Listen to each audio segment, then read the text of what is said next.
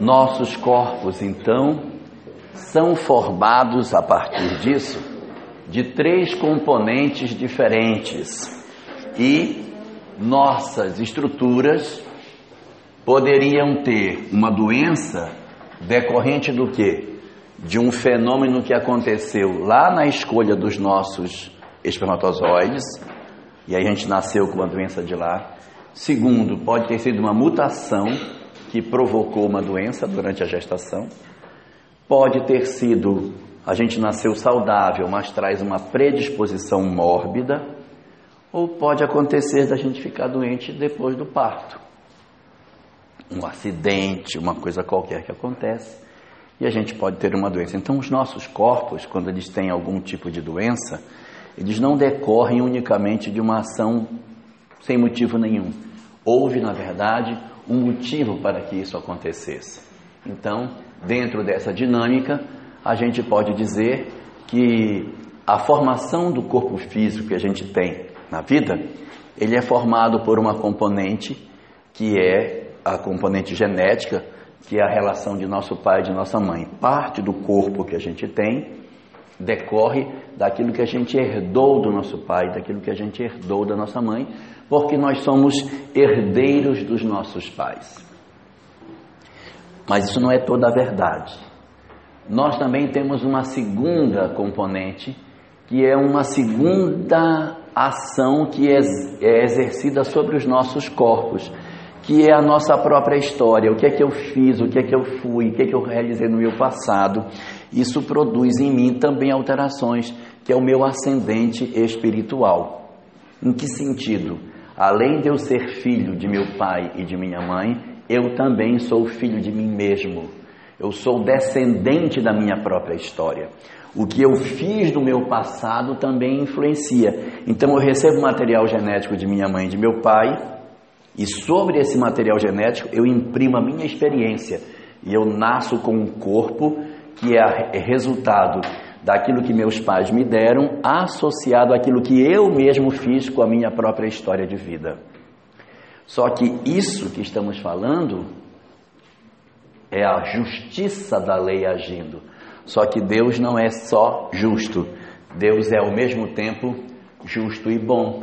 Então há uma terceira componente que é o ascendente divino, porque eu sou filho de meu pai e de minha mãe, eu sou filho do meu próprio passado e eu sou filho de Deus. É quando eu entender essas três componentes que eu vou enxergar o corpo que eu tenho. Por que meu corpo é como é? Porque eu sou filho de meu pai e de minha mãe que me deram um material genético. Eu sou filho da minha própria história que alterou o material genético e fez as doenças, as deformidades, as, os problemas que eu apresento. Mas eu não estou com todas as doenças à mostra, à mostra porque a misericórdia de Deus agiu e inibiu a manifestação de várias doenças pelo fato de que eu poderia ser útil à sociedade prestando algum benefício. André Luiz diz que quando a gente reencarna e tem propósitos coletivos, ou seja, quando eu reencarno para fazer alguma coisa em prol da comunidade, automaticamente muitas das componentes de lei de causa e efeito que poderiam agir com justiça elas são suspensas por conta do ascendente divino. Ou seja, eu sou filho de mim mesmo, sou filho de meus pais, mas também sou filho de Deus. E aqui está as chamadas predisposições mórbidas. Eu nasço sadio, mas trago dentro de mim propensões para que eu consiga ter outras experiências. Isso nos conduz as construções referentes ao nosso corpo. Só que a gente tem que resolver a relação com as pessoas, porque a reencarnação não é só o corpo. Falta discutir com quem que a gente vai conviver. Se a gente bem lembra, nós tínhamos um pessoal que a gente tinha convivido na encarnação passada. E a tendência agora é reencontrar com essa galera. O que, que vai acontecer? Nós, na verdade, quando vamos fazer a nossa programação espiritual, a tendência é você relembrar dos vínculos que você tem. As pessoas que a gente ama, elas são um laço que nos vincula a elas, porque elas moram dentro da nossa cabeça. Quando a gente ama alguém, nós lembramos desta pessoa com frequência. E como ela mora dentro de nós, a tendência nossa, quando a gente renasce, é procurar as pessoas que a gente tem afeto e trazer os afetos para perto de nós. Então, esse companheiro que já viveu uma outra existência, conviveu com pessoas e desenvolveu afeto, ele tem a tendência de renascer perto de quem ele gosta. Gosto não se discute, né? Mas ele gosta. O que, é que aconteceu aqui? Ele renasce com as pessoas que ele já tem convivência. Nós já não vamos mais nascer só com pessoas estranhas, porque eu já gosto de alguém. E quando eu gosto de alguém, esse alguém que é a minha, que tem relação de afeto comigo, se vincula comigo e nasce perto de mim. E aí eu tenho na minha família, no meu círculo de amizade, pessoas que a gente gosta. Isso é o normal de acontecer. Só que nem sempre é, nós temos só laços de afeto, a gente também tem laços de desafeto. Por quê? Porque durante a existência humana, a gente não fez só amizade, a gente também fez muita inimizade. Brigou com muita gente, criou tumulto, é, se comportou mal, tem raiva de fulano, fulano tem ódio, tem ódio. Então, a gente acaba tendo laços de desafeto. Se eu tenho laço de desafeto, existe uma grande tendência de que esse cara apareça de novo.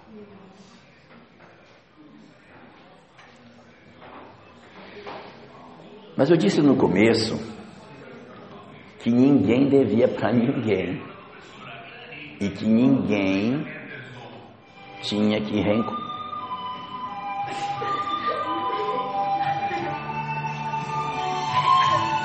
Linda música.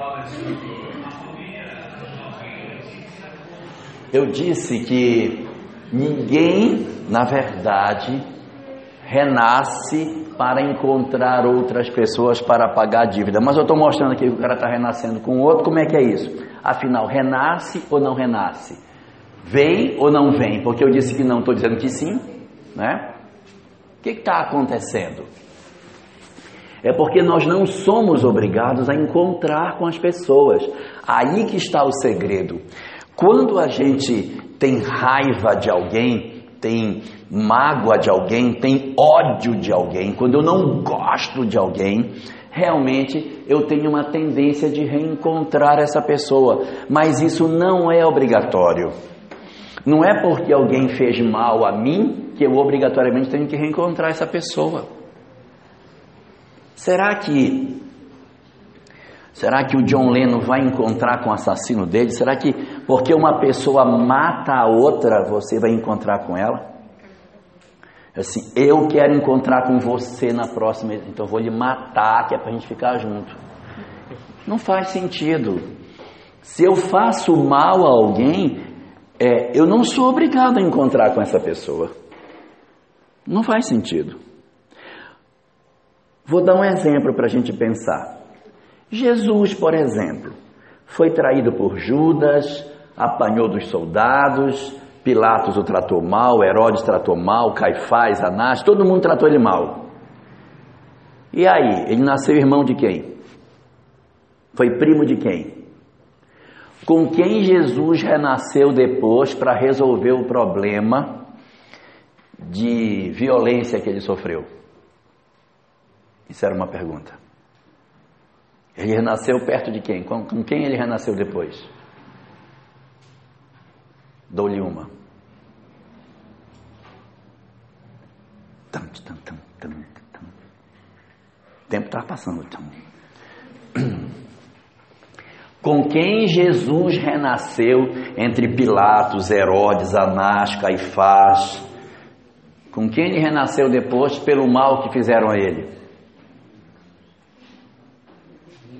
Com ninguém. Com ninguém.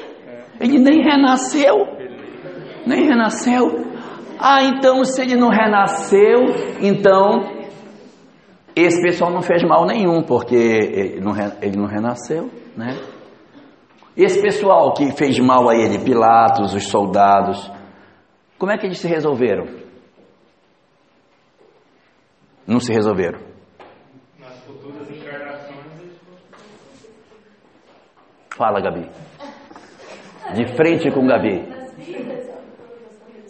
Mas com quem? Se Jesus não estava. E com relação a pessoas? Com outros. Eu sei lá, eu também não sei. Mas, mas o que eu quero mostrar para vocês é que você não é obrigado a reencontrar com quem lhe faz mal. Se alguém faz mal para mim, eu não sou obrigado a reencontrar com essa pessoa. Eu realmente posso reencontrar com ele. Mas Jesus não reencontrou. Por que, que ele não reencontrou? O que ele fez para não reencontrar? Mas ele, ele fez alguma coisa. Jogou uma praga. O que foi que ele fez? Ele fez alguma coisa. Ele amou, ele perdoou. Quando ele Pai, perdoa-lhes porque eles não sabem o que fazem. Quando ele disse isso, ele tirou o vínculo. Então, na verdade, a gente não é obrigado a encontrar com a pessoa que nos faz mal. Nós só encontramos com essa pessoa se ele. Vem cá. Se ele faz mal a mim, se ele faz mal a mim, se ele faz mal a mim, faz mal a mim, tá? E eu fico com ódio dele, o que que aconteceu? Ele tem raiva de mim, eu tenho raiva dele. Quando ele tem ódio de mim, eu tenho ódio dele, isso vai acontecer. Nós vamos nos reencontrar. Obrigado. Você já pode sentar.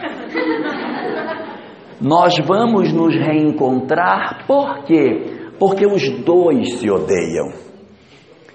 Ele vive dentro da minha memória, porque eu fico o tempo todo pensando: tomara que Deus faça uma coisa muito ruim com ele. E ele tem raiva de mim.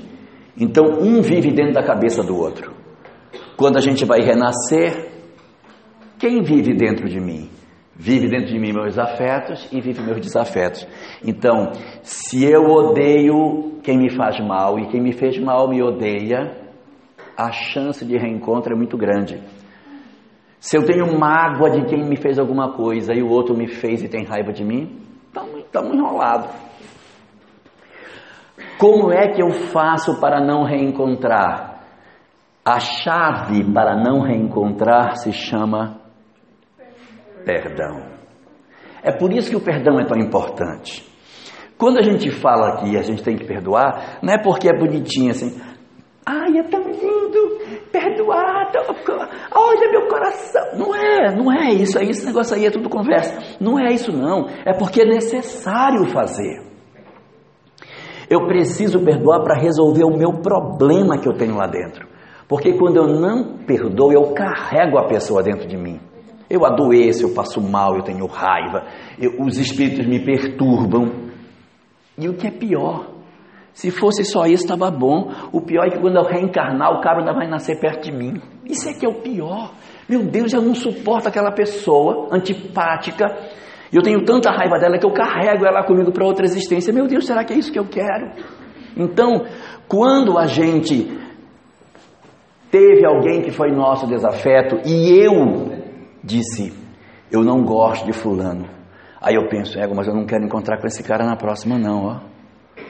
Não, vai ser muito ruim. Já pensou ele ser meu irmão? E eu nascer pobre, que só tenha uma escova de dente? Disse, não, eu não quero isso para mim, eu não quero isso para mim, eu não quero isso para mim.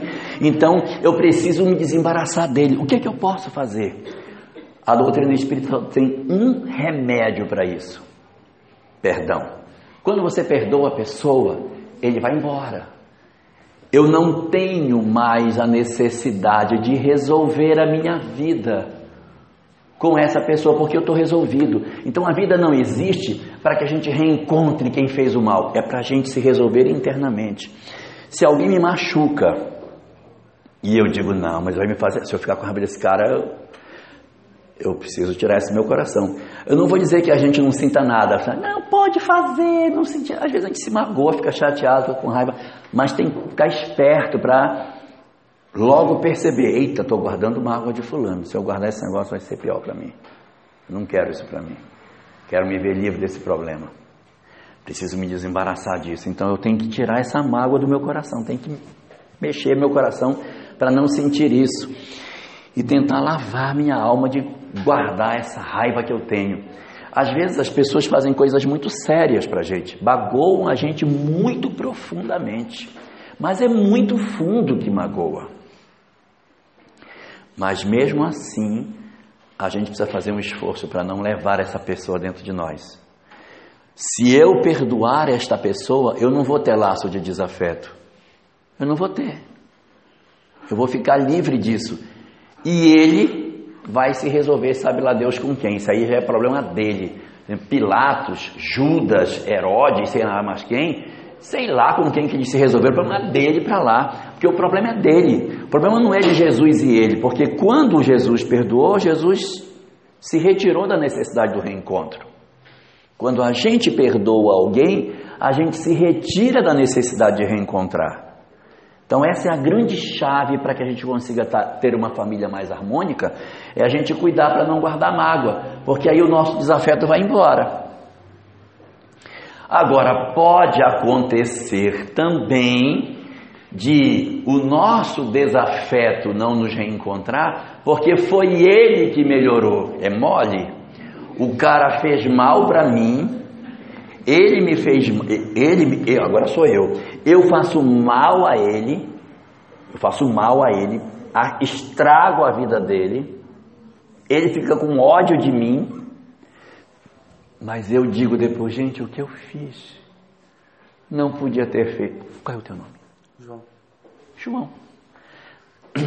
Eu não podia ter feito com o João o que eu fiz. Eu não podia ter feito. Nossa, que remorso que eu fiz. E aí eu me, eu me modifico, eu tento compensar o mal que eu fiz, mas o João continua com raiva. Só que eu mudo. Quando eu mudo, eu sou eu sou o mal, eu era eu era o mal. E o João era minha vítima.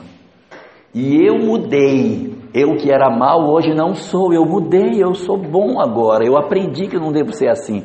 Mas o João continua com raiva de mim. O que, que vai acontecer? Eu não tenho mais a necessidade de encontrar João. Mas João precisa de alguém para resolver o problema dele.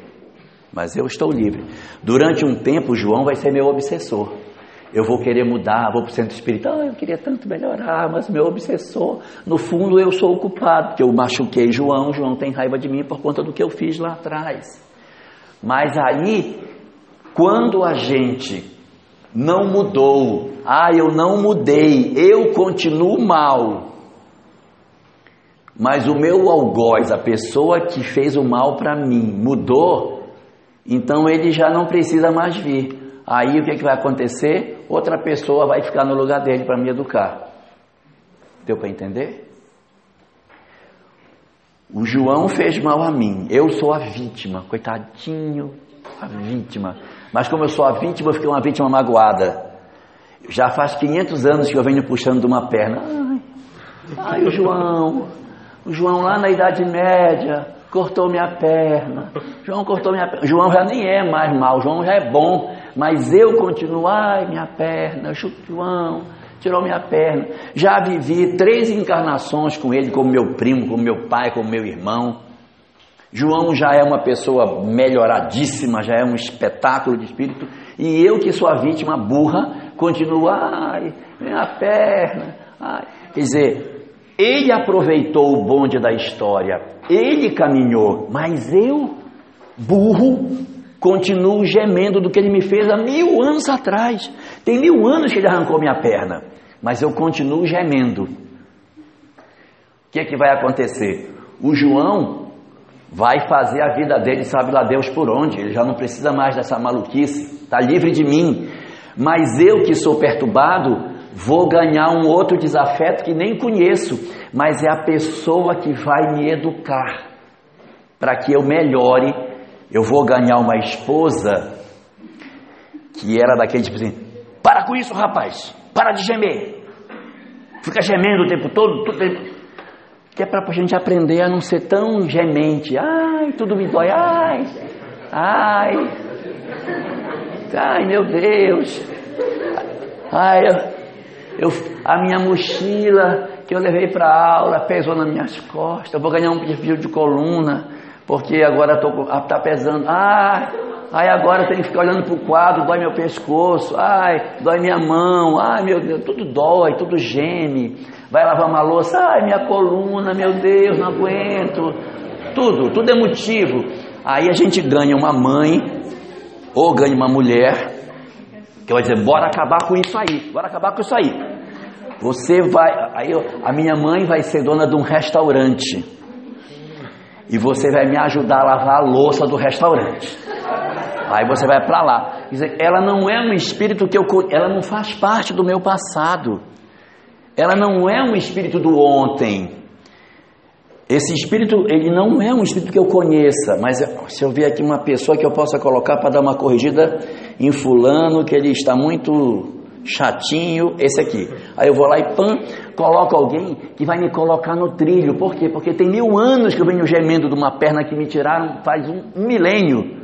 O João já nem lembra mais da perna que ele arrancou de mim, já é um espírito iluminado. E eu sou o perturbado que fiquei para trás. Então tem vezes, tem vezes que aquele que nos fez mal melhorou.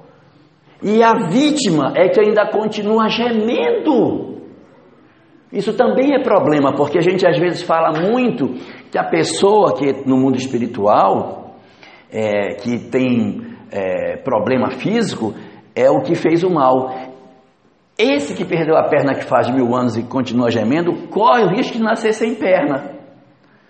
Puxa, mas ele já é a vítima, mas é a vítima magoada. A vítima magoada, ela arrasta dentro dela os problemas porque ela não quer resolver. Porque a estratégia de vingança dela é gemer. Essa é a estratégia dela. Olha o que ele fez comigo. Ai, o que fez comigo. Tem gente que, que quando separa, casado que separa, nunca mais pinta o cabelo. Se aquele cabelo fica branco até aqui assim só usa aquelas batinhas de Fortaleza, aquelas batinhas cor-de-rosa. Faz aquela cara de. A gente precisa andar, não pode viver desse jeito, só gemendo. As coisas acontecem, é ruim, a gente chora, tem que chorar, porque dói, é ruim, dói. Mas a gente tem que saber depois bater a poeira e tocar a vida. Ninguém pode ficar o resto da vida gemendo, porque o cara separou lá atrás. Tem que avançar. Problema todo mundo tem, todo mundo tem problema, mas a gente tem que saber lidar com ele. Senão, aqueles que a gente diz que nos fizeram mal, melhoram, vão para o mundo espiritual, ficam maravilhosos lá, estão poderosos e a gente continua gemendo lá atrás. Não dá, gente. Não pode ser assim. Mas pode acontecer o contrário também. Eu é que melhorei, eu é que estou ótimo agora. Eu estou um espetáculo. E o João é que não conseguiu mudar. Ele era agressivo, eu perdoei o João. João é uma pessoa é, que merece meu perdão. Coitado, é uma alma tadinha dela. Então, eu perdoo o João. Eu me retiro do processo. Quando eu perdoo alguém, segundo o que o Espiritismo diz, eu não tiro a culpa de João. Tem pessoas assim, eu não vou perdoar, porque o que ele fez não merece perdão. Gente, o perdão não tira a culpa de quem faz as coisas. Quando eu perdoo alguém, eu não retiro de dentro dele o mal que ele fez. Eu não retiro o mal, eu me retiro. Perdoar é eu me retirar, eu me retiro da discussão e vou seguir uma outra história. E o mal, o mal está dentro dele. Para onde ele for, vai dentro dele. Então, quando eu perdoo alguém, as pessoas às vezes assim, ah, eu, eu não vou perdoar porque eu não sou besta. Ele me fez muito mal e eu ainda vou ser otário de ir lá e perdoar. Oxe! Mas quando eu perdoo, ele não deixou de estar complicado com a lei. O problema está dentro dele. Sou eu que estou me beneficiando. Perdoar significa eu não quero mais me enrolar com João. Eu, João, eu, eu amo você, meu filho, tá? Vai com Deus, tá? E aí eu fico bem. Só que João está mal. João é que vai se resolver. Perdoar não retira a culpa de quem agrediu. Perdoar dá a cada um de nós a chance de fazermos uma nova história na nossa vida. Então, se eu melhoro e meu agressor João não melhora, essa mulher aqui que estava aqui para me perturbar, ela vai atrás do João, porque é com ela que ele vai se resolver, não vai ser comigo. Eu não tenho mais nada a ver. E aqui, os meus desafetos, eu resolvi. Eu não tenho mais ninguém para vir, porque eu não tenho mais desafeto. Eu resolvi com o perdão. Eu não necessito mais reencontrar com esses espíritos. Confundi vocês? Então agora eu vou confundir. Que é o seguinte: quando a gente perdoa o João pelo mal que ele nos fez, e vemos que o João, coitadinho, é apenas um incompreendido, que faltou amor para ele, por isso que ele é desse jeito. Coitado do João, sabe? Se eu abandonar o João, eu já tive raiva dele, mas hoje eu não tenho mais, eu já tenho até pena e eu queria até ajudar eu tenho um amor por ele. Vem, João, volta para cá, vem ficar comigo. Aí lá o João vem agora para ser meu laço de afeto. Eu levo o João para conviver comigo, mas agora porque eu quero. Digo, vem, João. Eu já esqueci que você arrancou minha perna. Vem. É, tá ótimo, vem. E eu posso levá-lo para lá. Quando isso acontece, são aquelas situações em que você recebe na família uma pessoa difícil, mas você tem uma paciência.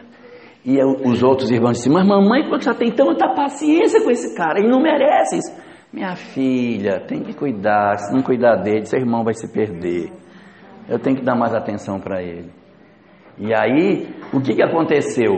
De repente, esse espírito que é perturbado, ele recebeu a chance de voltar, não porque a lei determinou assim, mas porque eu, por amor, disse: Eu quero João de volta. Mas eu não quero ele porque eu precise. É porque me faz bem. Eu já aprendi a entender que ele, coitado, não teve quem o amasse, por isso que ele é assim agressivo. Então eu vou dar mais amor ao João para que ele consiga ficar bem.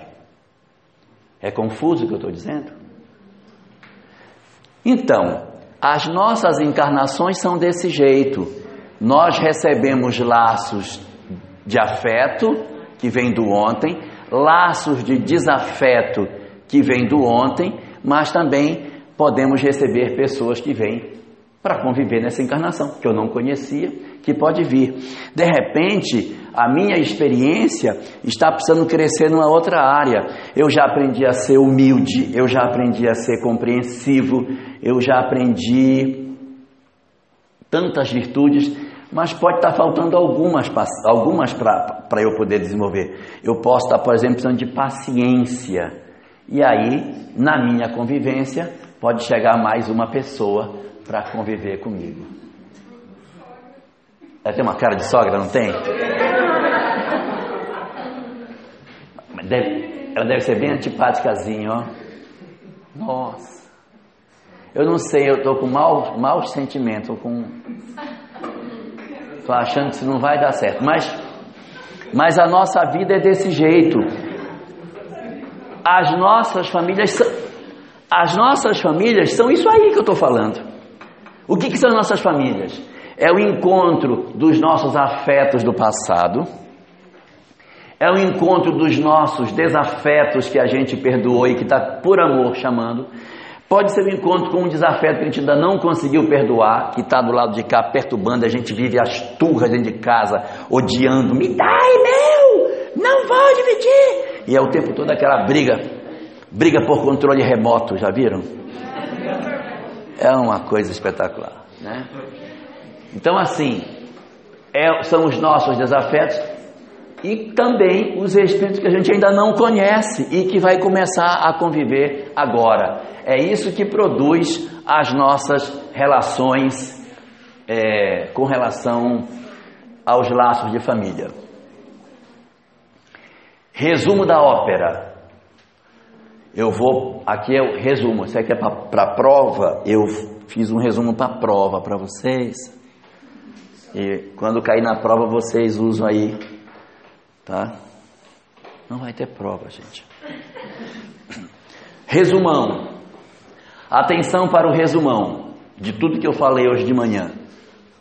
Primeiro, todos os relacionamentos começam pela natureza das provas, ou seja, os espíritos são todos estranhos entre si, e aí de repente eles passam a se, se encontrar e a conviver pela chamada natureza das provas. Eles moram na mesma cidade, eles vivem na mesma aldeia, eles pescam no mesmo rio, eles vivem naquela comunidade, então eles convivem porque a natureza da prova é semelhante. Ou seja, não necessariamente se conhecem do passado, mas eles vão conviver e com o tempo esse relacionamento que era da natureza das provas vai se converter numa coisa ou na outra. Ou eu vou gostar ou não vou gostar da pessoa. Porque na medida que a gente convive, a tendência é que os nossos corações façam a opção por tornar aquela pessoa um laço de afeto ou tornar a pessoa um laço de desafeto. Você conviveu, você começa a ter simpatia ou antipatia pela pessoa.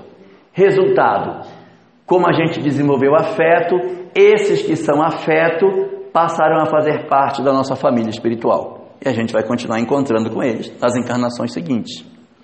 A tendência nossa é que a nossa família espiritual cresça toda a encarnação porque a gente desenvolve mais afeto, mais amor, conhece novas pessoas, ganha mais amizade, converte antigos afetos, antigos desafetos em afetos, então eles passam a fazer parte da nossa grande família, que é enorme, tem uma quantidade muito grande de pessoas que já fazem parte da nossa família espiritual. Resultado: isso é o que acontece com os laços de afeto mas existem também os laços de desafeto. Como que funciona? Primeiro, ninguém deve para ninguém. Se devemos é para a lei e para nós mesmos. Nós não criamos débito com as outras pessoas. Os débitos da lei de causa e efeito são de mim para comigo mesmo. O que eu faço para você, na verdade, eu faço a mim mesmo.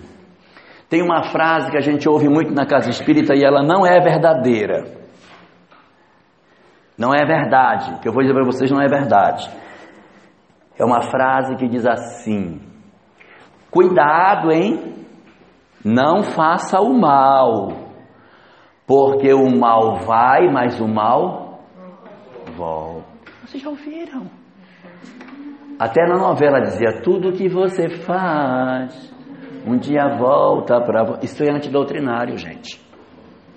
O Espiritismo não diz isso. O mal não vai e depois volta. Não existe isso. Porque quando a gente faz o mal, o mal não vai, o mal fica. Ele está em nós, ele não foi embora. Porque até parece que a gente faz o mal, o mal vai embora, a gente vai se esconde na parede para quando o mal voltar, não achar você. Não tem essa, porque o mal não vai para voltar. Eu sou a primeira vítima do mal. Quando eu faço mal a alguém, eu já me encharquei do mal para depois fazer o mal. Eu posso até nem fazer o mal que eu pensei fazer, mas eu já sou vítima do mal que eu pensei. Ah, eu vou fazer assim com fulano, eu vou fazer desse jeito. Eu começo a pensar no mal que eu vou fazer. Eu já sou a vítima. Talvez eu nem consiga concretizar meu sonho, meu sonho não, meu pesadelo.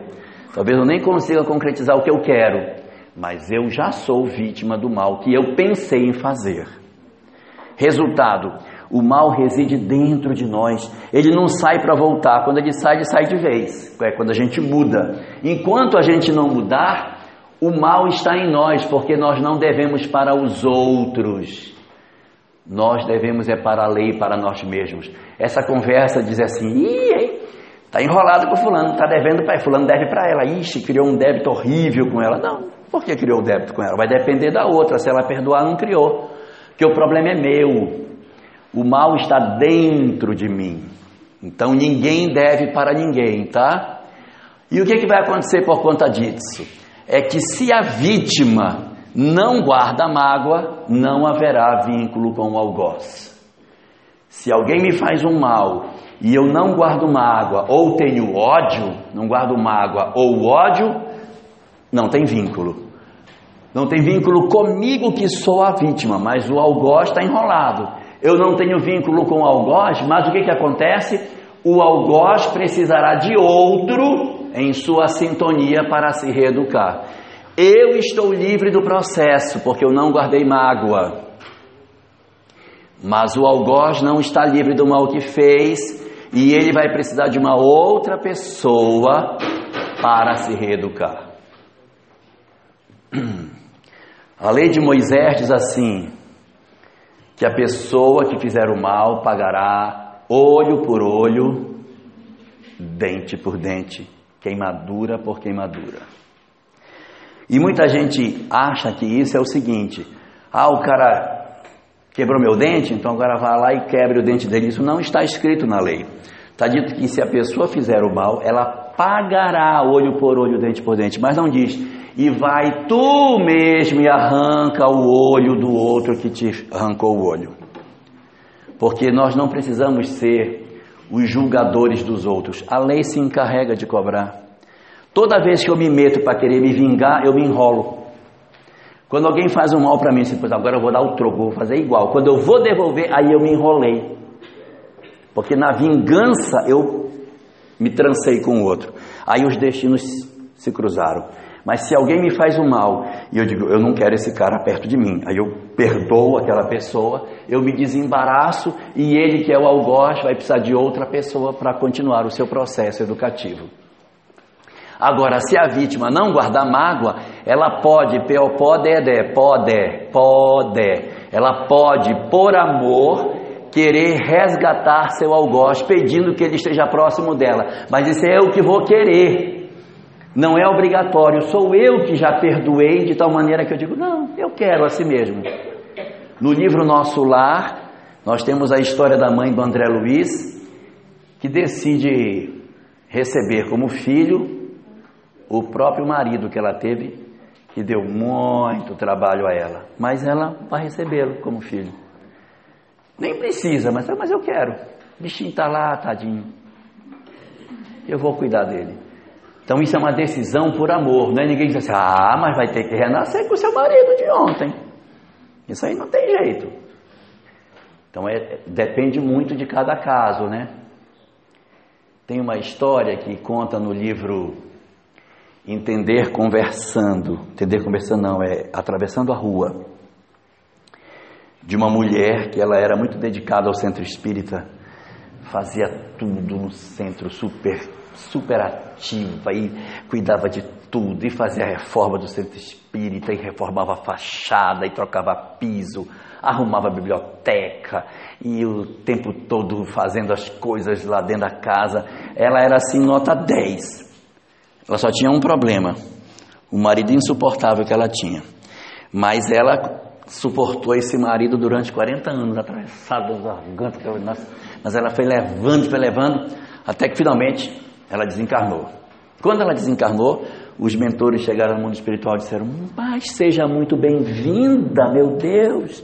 Você fez um trabalho maravilhoso, você é um exemplo de dedicação, de produção, você é uma pessoa ótima. E o seu trabalho é tão bom que a gente, observando o que você fez, a gente já até definiu algumas coisas da sua próxima existência. Ela disse: Puxa, mas eu nem acabei de chegar e já tem programado. Claro, ai meu Deus, que coisa, meu pai, está programado. Diga, eu estou pronta para cumprir a missão. Não, a missão, missão a gente já não sabe ainda qual é.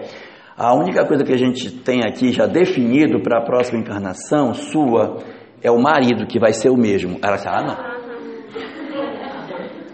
Isso não. Eu aturei o cara 40 anos. E eu chego aqui e você não me diz que eu vou ter que pegar ele de novo pela frente? Ah, não, pelo amor de Deus. Aí o mentor disse: Pois é, mas quem foi que disse que era para aturar? Não era para aturar, é para conviver, porque vai aturando, vai engolindo aquele sapo, aquela coisa. Não é esse o objetivo, é a gente resolver. Então, quando você vai guardando mágoa, vai guardando ódio, no fundo você vai formando vínculo.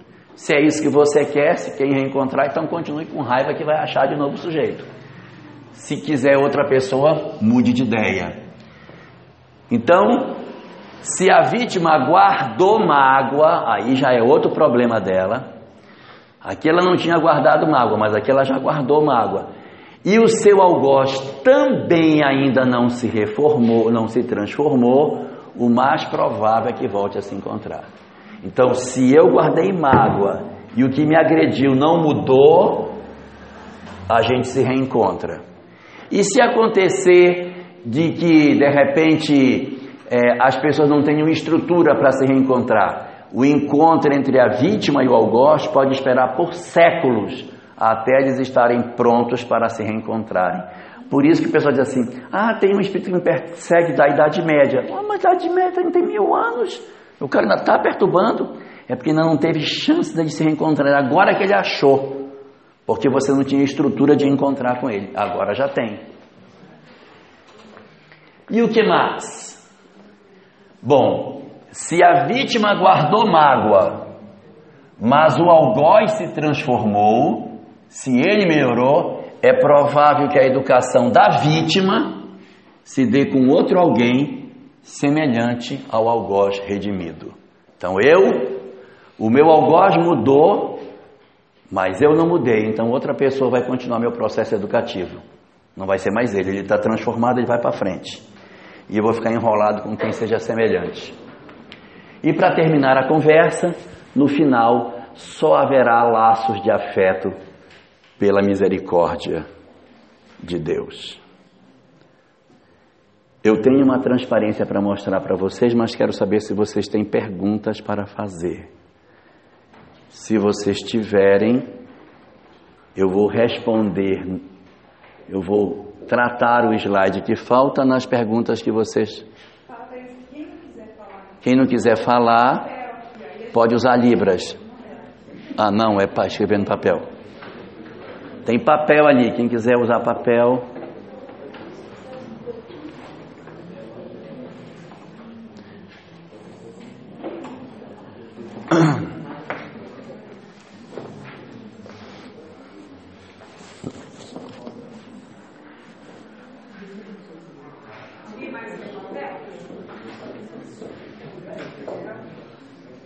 Eu vou avançar aqui enquanto vocês escrevem.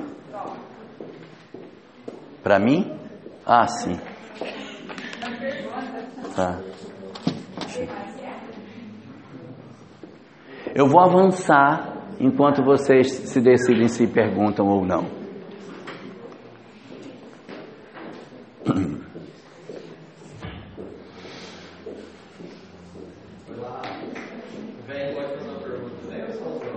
Só uma. Só uma. Você comentou a respeito do perdão. Eu comentei a respeito do perdão. Nesse processo. Nesse processo. E a reparação, como que fica? E a reparação? Não, ela não necessariamente precisa ser então com as mesmas a quem a gente pesou quando a gente faz mal. Você está perguntando se a gente precisa reparar com as mesmas pessoas que lesou? Não necessariamente. Observe o caso de Judas. Nós temos aqui dois personagens. Nós temos aqui um, um algoz, um algoz. Por que não está funcionando? Assim, um algoz e temos do lado dele uma vítima. Então esse aqui é o algoz e esse é a vítima. Se a vítima que sofre o que o algoz faz, ela se modifica, o algoz precisa, precisa se melhorar. Se a vítima melhorou, ele vai encontrar outra pessoa com quem ele se melhorar. Judas, Judas traiu Jesus.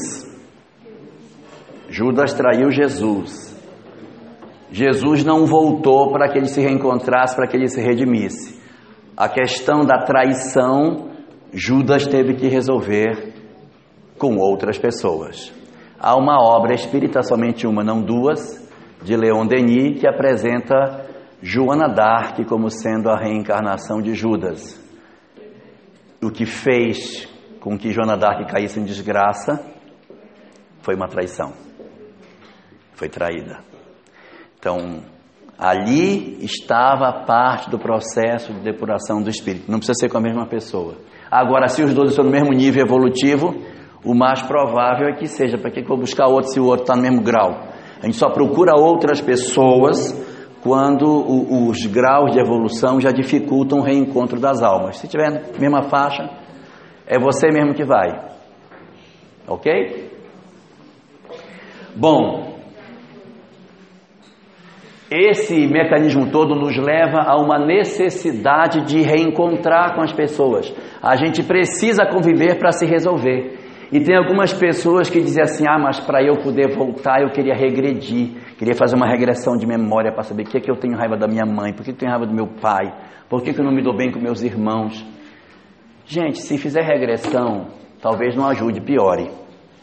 Porque o esquecimento é exatamente para facilitar a convivência. Eu vou destampar um passado e vou descobrir coisa que eu não devo saber. Se já não sabendo já está difícil, a gente já tem raiva dos outros, imagine sabendo. Então, é mais conveniente que a gente não mexa nisso. As lembranças, se elas tiverem que acontecer, elas são espontâneas. Abrir esse porão para saber o que tem lá embaixo pode nos revelar coisas que não sejam boas de saber. Por isso que a gente esquece. O processo reencarnatório com o progressivo esquecimento do passado é uma benção maravilhosa para que a gente possa conviver com pessoas que nos fizeram muito mal no ontem e que a gente hoje tem que dividir a casa com essas pessoas. Então, Regressão não é boa política.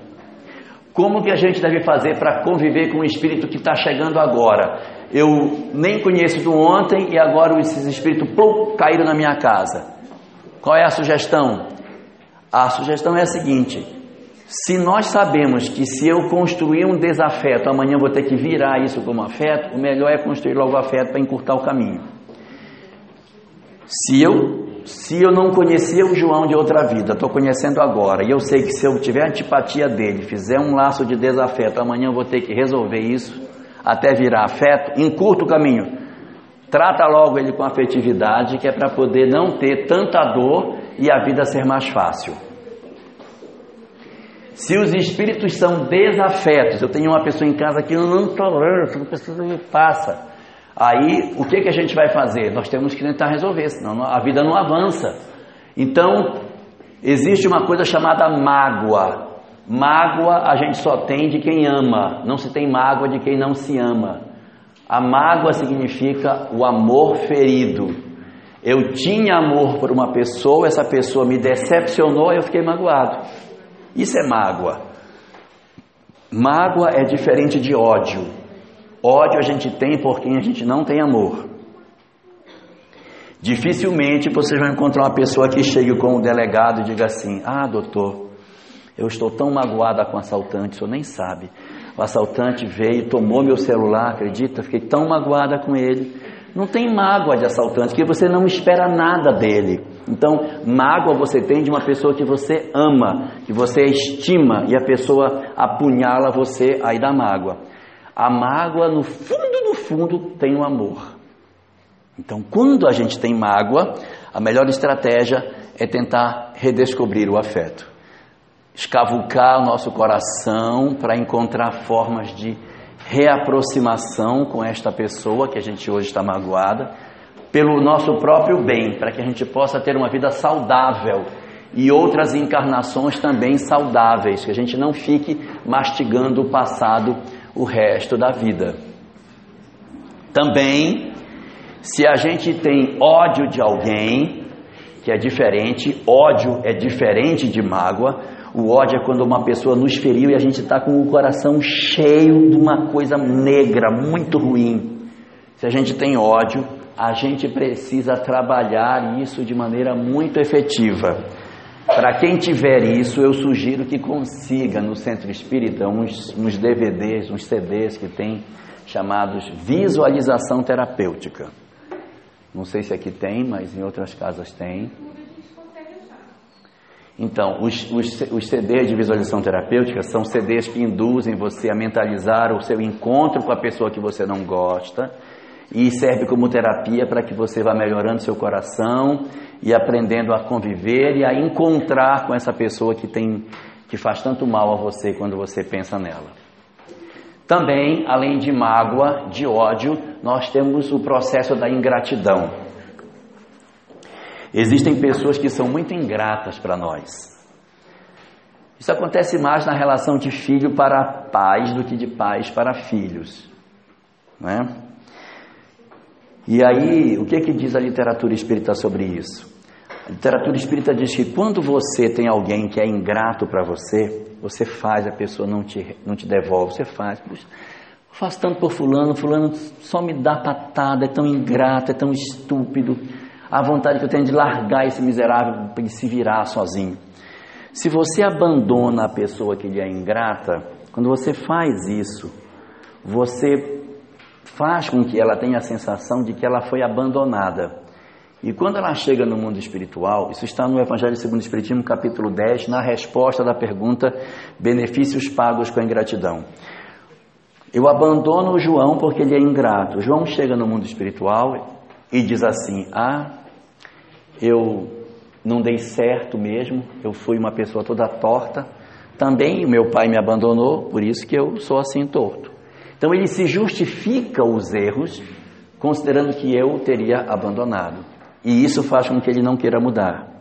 Mas se eu não desisto dele, mesmo ele sendo ingrato, mesmo ele me machucando, eu continuo segurando na mão dele para que ele não escorregue de vez, e ele nunca me dá nada de volta, ele é ingrato até o fim da vida, e as pessoas dizem, está vendo, investiu tanto dele, não deu em nada.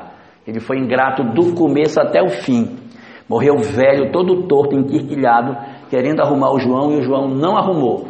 Foi só uma perda de tempo. O que, que, diz o livro do Evangelho segundo o Espiritismo? Que quando você não abandona a outra pessoa, quando ela chega no mundo espiritual, que ela percebe o tanto que ela recebeu e o tão pouco ou nada que ela devolveu, ela sente um, uma necessidade de compensar o que ela não fez. E isso impulsiona o progresso do outro. Então você acaba ajudando o progresso do chamado ingrato quando você não desiste dele, porque quando ele toma consciência do bem que ele recebeu e do mal que ele fez, ou do bem que ele não fez, aí ele é uma. É, do mal que ele não fez, do, do, do, bem que ele não fez, ele acaba assumindo um, uma, um sentimento de que ele precisa mudar e isso faz o progresso dele avançar. Então a gente não desistindo auxilia o progresso das pessoas que estão conosco, mesmo elas sendo ingratas. Agora, se eu tenho espíritos que já são afetos, a gente diz assim, ah, mas se o espírito é afeto, que mal, que ah, não tem, não tem nada de ruim, tem, tem coisa de ruim que pode acontecer sim, que é quando a gente gosta, mas gosta, mas gosta tanto que a gente até perturba a pessoa, que fica não quer deixar os filhos namorarem, não quer deixar ninguém se aproximar, e aquele zelo, parece que o filho mora dentro de uma campânula de vidro, né? E a pessoa não, ninguém pode tocar. Isso é muito complicado, porque a gente envereda por um caminho que não é o bom. O melhor é o amor sem posse. Aquele amor, meu Deus. A gente tem que saber que os nossos filhos são para o mundo. A gente não vai poder ficar tomando conta deles do jeito que a gente gostaria a vida toda, não dá? E aprender a, a reconhecer que os nossos espíritos afetos reencarnam como filhos e que vão passar por dores, problemas que são naturais da evolução deles, por isso que eles reencarnaram na Terra, é uma grande lição para os pais. Então, quando a gente vê tudo isso, a gente se pergunta: qual é o melhor remédio que a gente deve usar para esses males da convivência? A resposta é a seguinte: muitas pessoas querem fazer regressão para saber se o espírito que está com elas é do laço de afeto, se é, se é laço de desafeto, se é, se é amigo, se é inimigo, se é do hoje, se é do ontem. Isso não é necessário. Por quê? Porque na convivência com os espíritos que a gente está conhecendo agora, que são os espíritos do hoje, a sugestão de conduta é construir afetividade, ou seja, amor. Na convivência com os espíritos que são desafetos, para que a gente construa essa ponte que está quebrada, a sugestão é amor. E na convivência com os espíritos que são nossos afetos, a sugestão é amor. Então, se eu tenho que dar amor para o desafeto, amor para o afeto e amor para o desconhecido, se é amor, amor e amor, se é o mesmo remédio independente da doença, eu não preciso saber o que, é que eles são. A gente dá o mesmo remédio que vai curar uh, todos os males. Vamos passar para as nossas perguntas? Eu acho que nós Tem problema. Vamos lá. Eu vou responder assim: sim, não, não. talvez. Aí, rápido a gente. Não, só estou embaralhando aqui para ninguém achar que eu estou lendo a sua.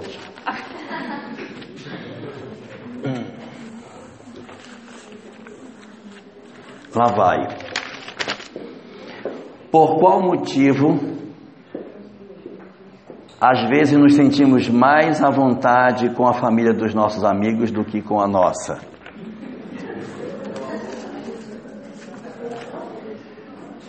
Porque muitas vezes nos sentimos um estranho no ninho no nosso lar? Porque sentimos muito melhor na família dos nossos amigos do que na nossa própria família? É a mesma pergunta, né? Eu acho que, bom, por que isso acontece? Pela nossa dificuldade da gente conviver com aqueles que foram nossos desafetos do ontem. Nós tivemos conflitos espirituais no passado e nossas famílias são formadas pela presença desses espíritos que eram desafetos no ontem. E eu não estou conseguindo trabalhar o fato de conviver com pessoas que eu tenho dificuldade de relacionamento que podem ser exatamente esses que fazem o meu ambiente doméstico é ser mais difícil. E isso pode dar essa sensação. Mas a, a grande informação que a gente tem não é somente espiritual, é também psicológica. No seguinte sentido: quando a gente renasce, a gente renasce por um propósito: mudar a nossa história. Ninguém renasce para fazer a mesma história. Todo mundo renasce para mudar de caminho. Por isso que a gente veio, é porque a gente errou da primeira vez e agora está para querer acertar. As nossas vidas são como se fosse a nossa arcada dentária toda torta. Um dente para fora, um dente para dentro tal. Aí o que, que a gente tem que fazer para arrumar? Mete um aparelho. Aquilo dói pra caramba. Você não consegue comer, o dente fica mole. Dói, não dorme, corta a bochecha por dentro. É horrível aquilo, não é? Só, só dá trabalho mas a gente suporta a dor porque sabe que no final aquilo vai ser muito bom. Família é igual aparelho dentário. Entendeu? Dói, machuca a boca, emagrece, mas a gente precisa dela para arrumar o sorriso da gente.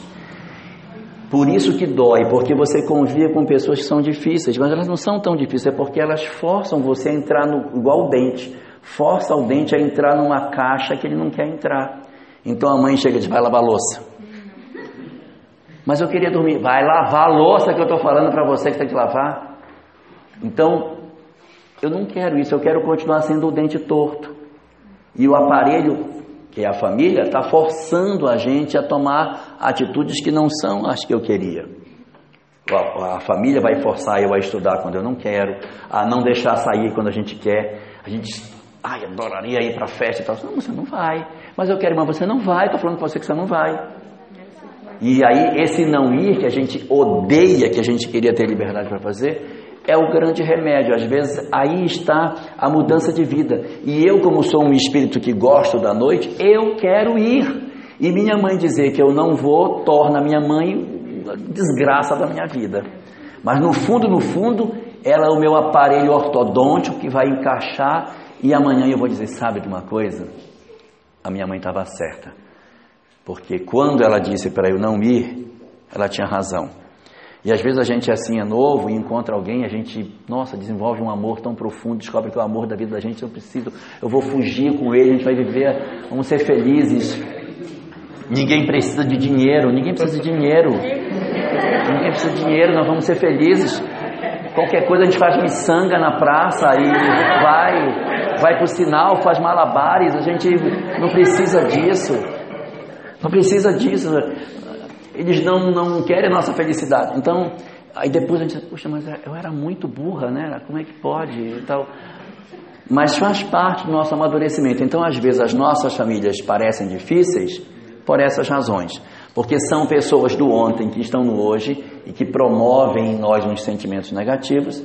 E pode ser que não seja exatamente isso, mas seja a nossa rebeldia para encaixar naquilo que a vida nos pede que a gente seja, procurando viver de maneira mais correta, que é o que a gente sabe que a gente tem que fazer.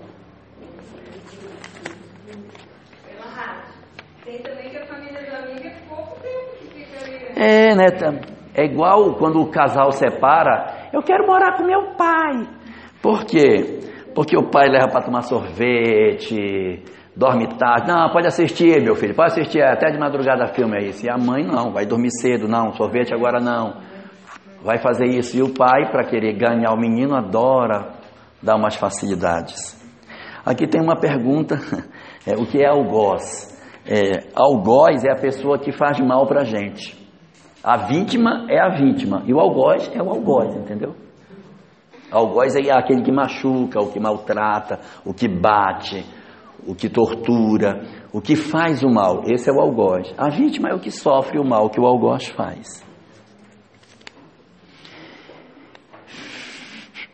Se eu fizesse mal ao João,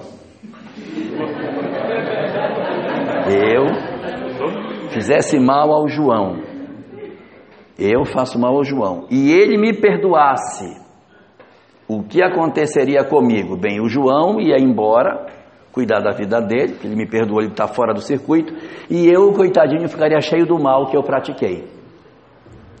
Cheio do mal, eu precisaria me resolver, se não com o João, com outra pessoa, mas eu precisaria resolver o mal que está em mim.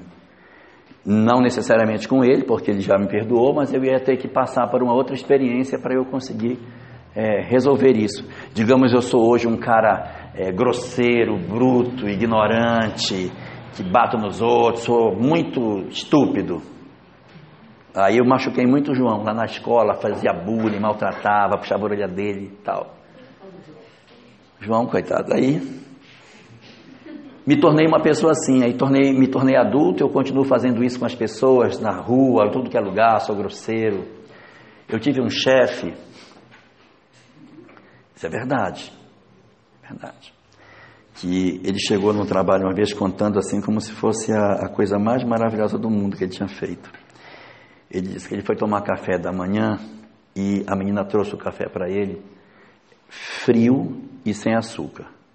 Aí quando ele provou, o café estava frio e sem açúcar. Aí, chama a menina lá, chamou a empregada. Ela veio e disse: Sabe por que, que você é empregada? Porque você não sabe fazer nenhum café. Por isso que você é empregado. Você nunca vai passar de empregado, porque nem isso você faz com competência. Olha que coisa linda. Como é que um cara pode fazer isso, gente? Então, é, para ele aquilo era a coisa mais normal, agredir, ofender. Não precisava fazer isso. Tem mil formas de fazer. Fulano, esquenta lá, olha, você esqueceu, não colocou. Mas a, a, e vai e ofende as pessoas. Então o mal está dentro de nós. O que, que pode acontecer quando a gente faz mal ao João, o João nos perdoa? Nós podemos, de repente, isso é uma hipótese, não quer dizer que vai acontecer isso, mas eu era grosseiro e tal, renasce magrinho, magrinho, magrinho, magrinho, magrinho, bem magrinho. E aí não consegue bater em ninguém, aí tem que aprender a ser mansinho. Entendeu? Então tem muitas formas, tem muitas formas que a vida tem não tem aquele pessoal que é magrinho assim, eu queria tanto fazer musculação, parece sempre em filme, queria fazer musculação, que eu queria pegar o fulano e dar soco nele e tal, mas eu sou tão magro que não posso enfrentar.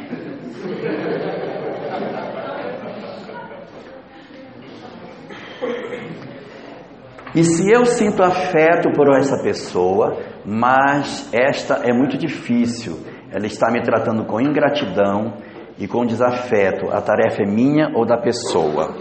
Bom, eu trato uma pessoa bem e a pessoa me trata mal. Que, que a gente tem para fazer? Primeiro é descobrir se essa pessoa é importante na minha vida, porque nas pessoas que nos tratam mal, existem dois tipos: aquelas que a gente precisa conviver e aquelas que a gente não precisa conviver. Nós não precisamos sair, parece louco, assim, fulano não gosta de mim, eu tenho que fazer gostar de mim. Não, bora comigo, seja meu amigo. Se a pessoa não quer e você não tem a necessidade de conviver, nós não somos obrigados a conviver com as pessoas que nos maltratam.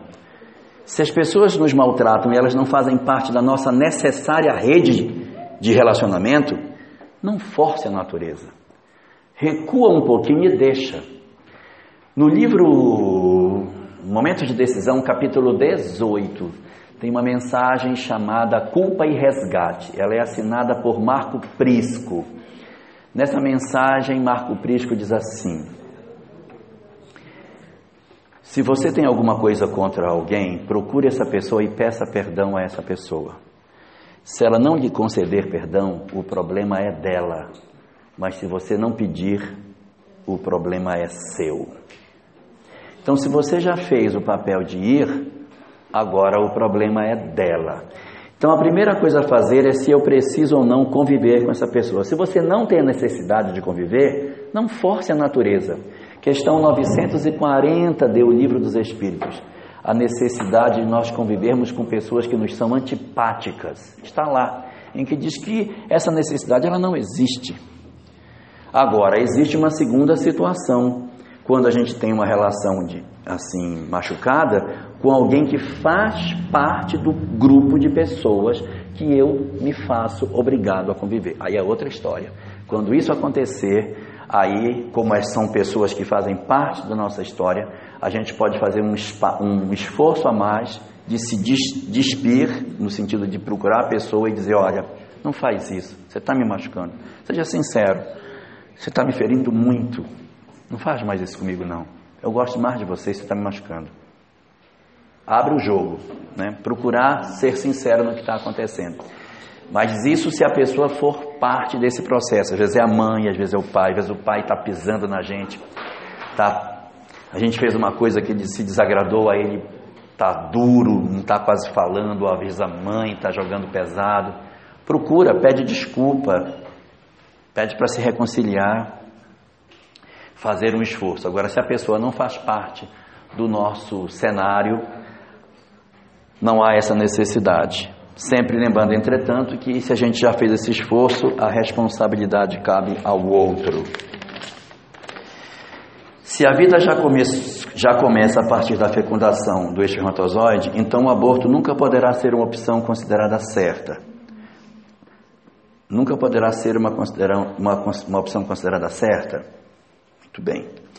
Para a doutrina espírita existe uma situação na qual ela pode ser considerada viável, que é quando a vida da mãe corre perigo. A mulher engravidou e se a gestação prosseguir, ela corre risco de vida. Se isso acontecer, está facultado a ela interromper ou não a gestação, mas sempre é uma decisão dela. Ela pode decidir: não, eu não quero, eu quero permanecer, porque tem vezes que ela corre risco, mas salva-se duas vidas mas é sempre uma opção que tem que ser avaliada. Nesse caso, uma junta de três médicos faz um laudo e atesta que a decisão de interrupção da gestação foi tomada por questões médicas e não por interesses pessoais. Para a doutrina espírita, mesmo o doloroso caso amargo do estupro não é considerado razão para que a pessoa aborte. E nesse caso, o que fazer? Duas opções Primeiro, a pessoa diz, mas ele é filho de um bandido, só metade, a outra metade é seu filho, né? E como a doutrina espírita diz que a gente não herda a característica moral, mas só as características físicas, o fato dele ter sido gerado por um ladrão não significa que ele será também um ladrão. Mas se em todo caso não tiver jeito, a pessoa não quiser, eu não quero, mas eu não quero, então tenha e doe. Mas não interrompa. Sobre os espermatozoides ainda a caminho do útero, como pode ser tão rápida a seleção daquele que deve fecundar? A fecundação ocorre três horas após o ato sexual, porque ele demora para sair é, do trato vaginal, atravessar o útero e entrar na trompa, que vai na contramão, porque os pelinhos da trompa estão empurrando eles para trás, até eles chegarem a encontrar o óvulo. Quando eles encontram o óvulo, eles ainda ficam circulando o óvulo por um tempo, procurando encontrar uma porta de entrada. Então, essas três horas são tempo suficiente para encontrar a partida de espermatozoide mais interessante e dinamizar o espermatozoide que precisa ser o que vai fecundar. Isso não é feito na hora que ele fecunda, isso é feito antes. Eles começam a olhar ali naquele trato da própria trompa dos que conseguiram chegar, porque parte fica preso no útero, parte vai para a trompa errada, que eles não têm olho para saber, então vão para a trompa errada, lá não tem nada, eles já, aqueles já eram, já perderam. Os que entraram para a trompa certa vão, mas aí a, a maresia ao contrário, muitos vão ficando no meio do caminho, poucos é que conseguem chegar a circundar o óvulo. E é desses que ele vai escolher. Como o mundo espiritual vê pessoas desacreditadas, como o mundo espiritual vê pessoas desacreditadas em qualquer coisa sobrenatural, como o mundo espiritual vê pessoas desacreditadas em qualquer coisa. Não sei, não entendi. Toma, tenta entender essa pergunta. Lê aí. Aqui tem Descobre aí.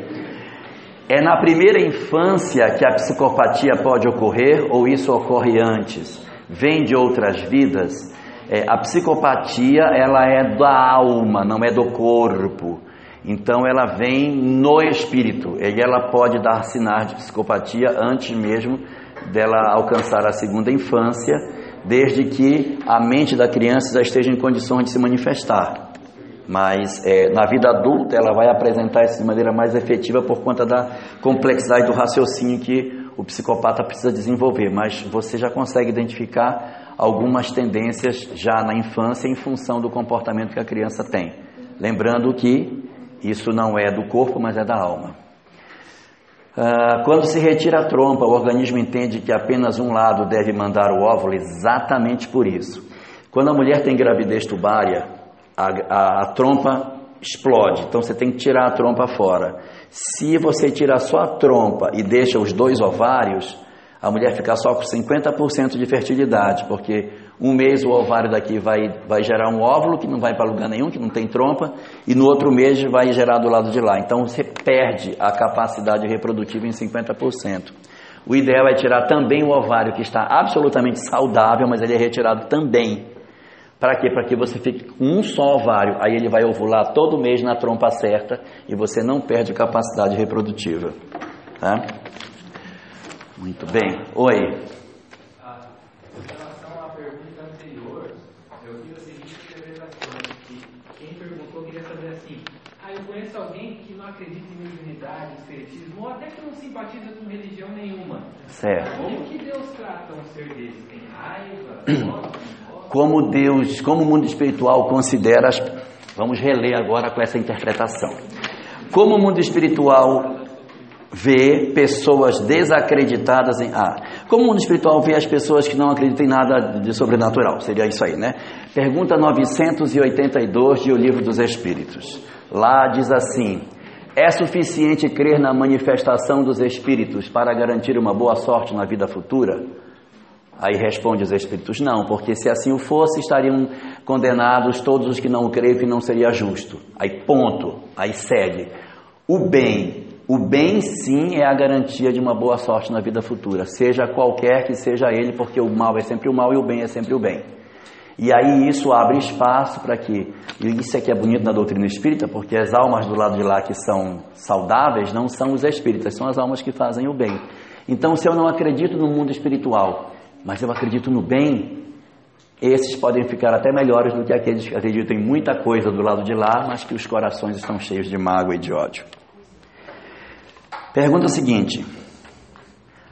Parabéns pela letra, viu? Espetáculo. Com a evolução dos estudos sobre o genoma, a decodificação do DNA, Cada vez mais a psicologia e a genética avançam para a insertabilidade do corpo, Como a doutrina espírita pode ser afetada por isso?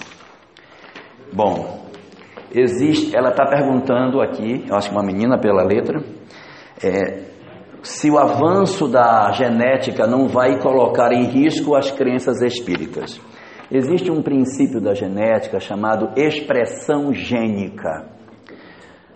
Expressão gênica é o conceito da genética que faz o seguinte: é, eu tenho todas as características para um determinado fenômeno, mas ele não acontece, porque parece faltar um gatilho que acione para que aquilo tenha. Eu digo assim: ué, mas você tem o gene do, do, do, do câncer de rim, está aqui no seu DNA, mas não, não manifestou. Por quê? Porque falta o gatilho da expressão gênica para que isso aconteça.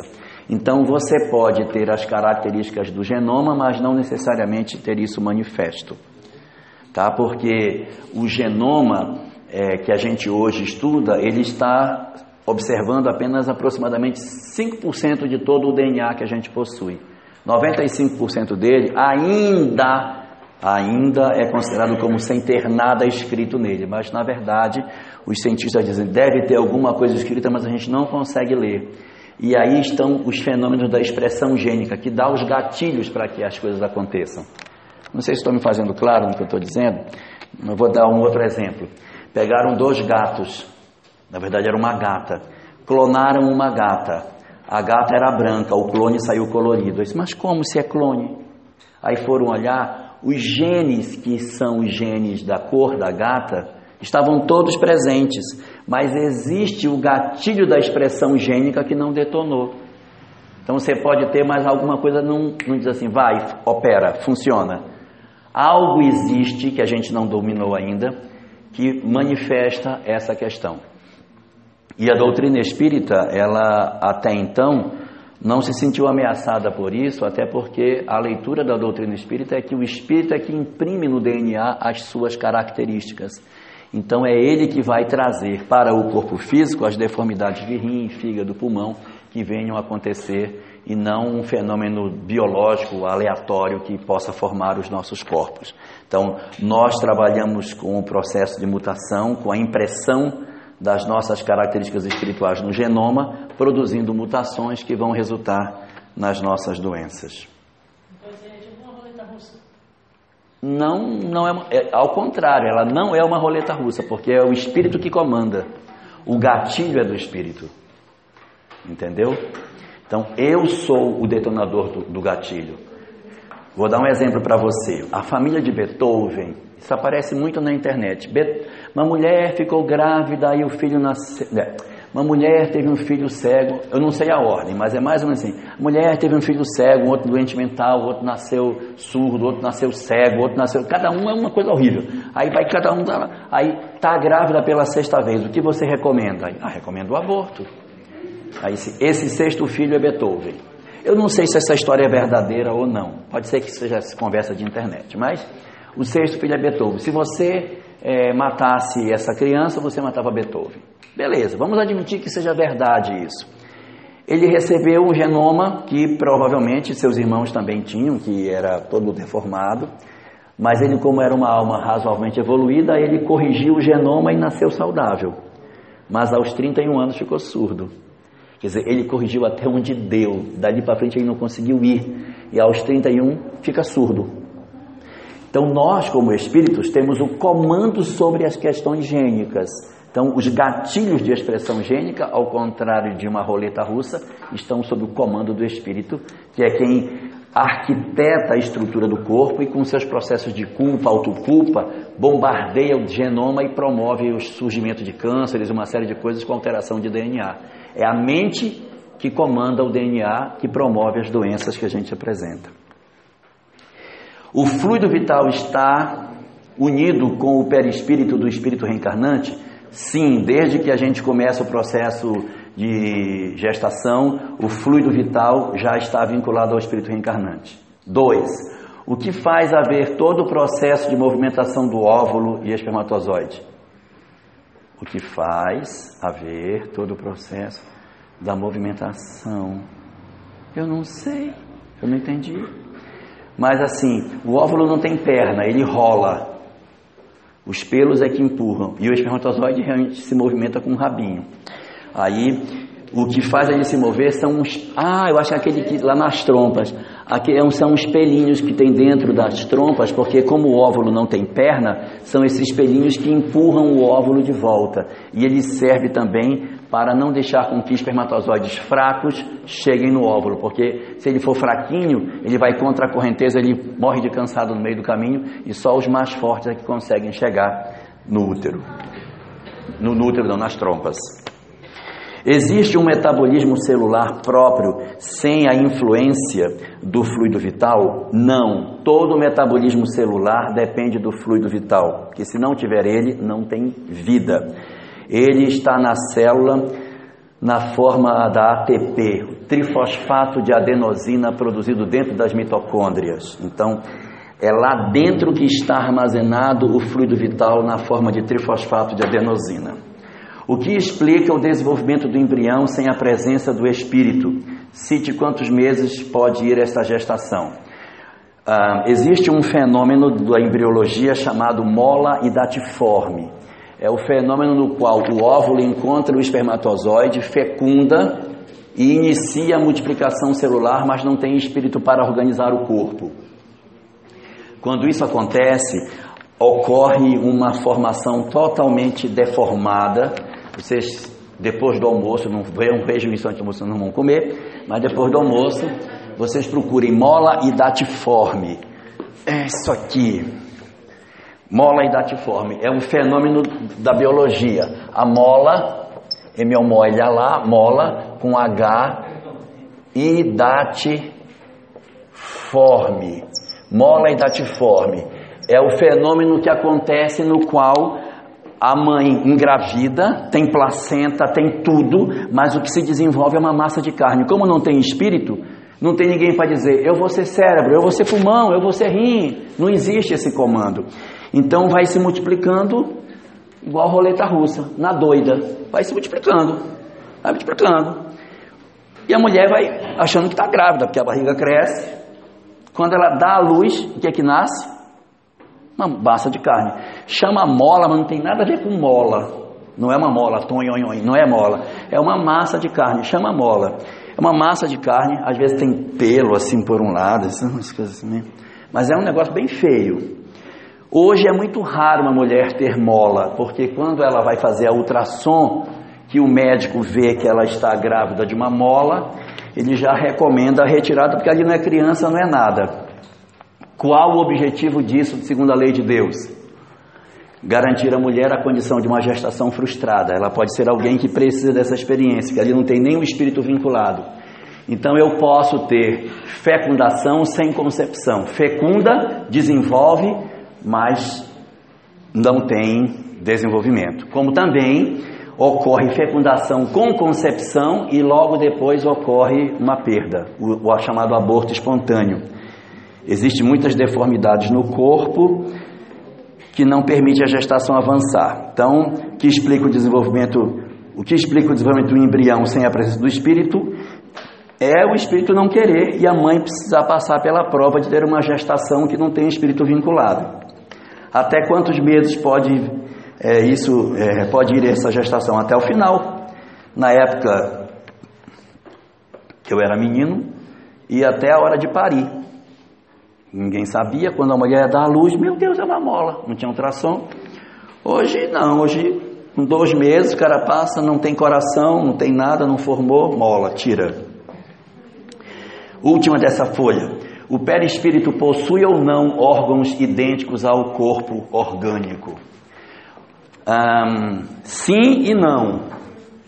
Sim no seguinte sentido, o, o perispírito ele é por uma ótica completamente semelhante a um espelho do corpo físico, e por outra ótica, ele é um corpo completamente espiritual, magnético, de energias, que é, na verdade, energia e não corpo. Ele parece muito com a característica do elétron, que é onda e partícula. Para alguns fenômenos, o elétron é onda, para outros fenômenos, o elétron é partícula. O corpo o corpo espiritual é do mesmo jeito. Para alguns, ele é onda, e para outros, ele é é, um corpo mesmo com órgãos. Vai depender do que você deseja. Eu posso olhar o perispírito com uma conformação, mas posso olhar o perispírito com outra. Eu terminei.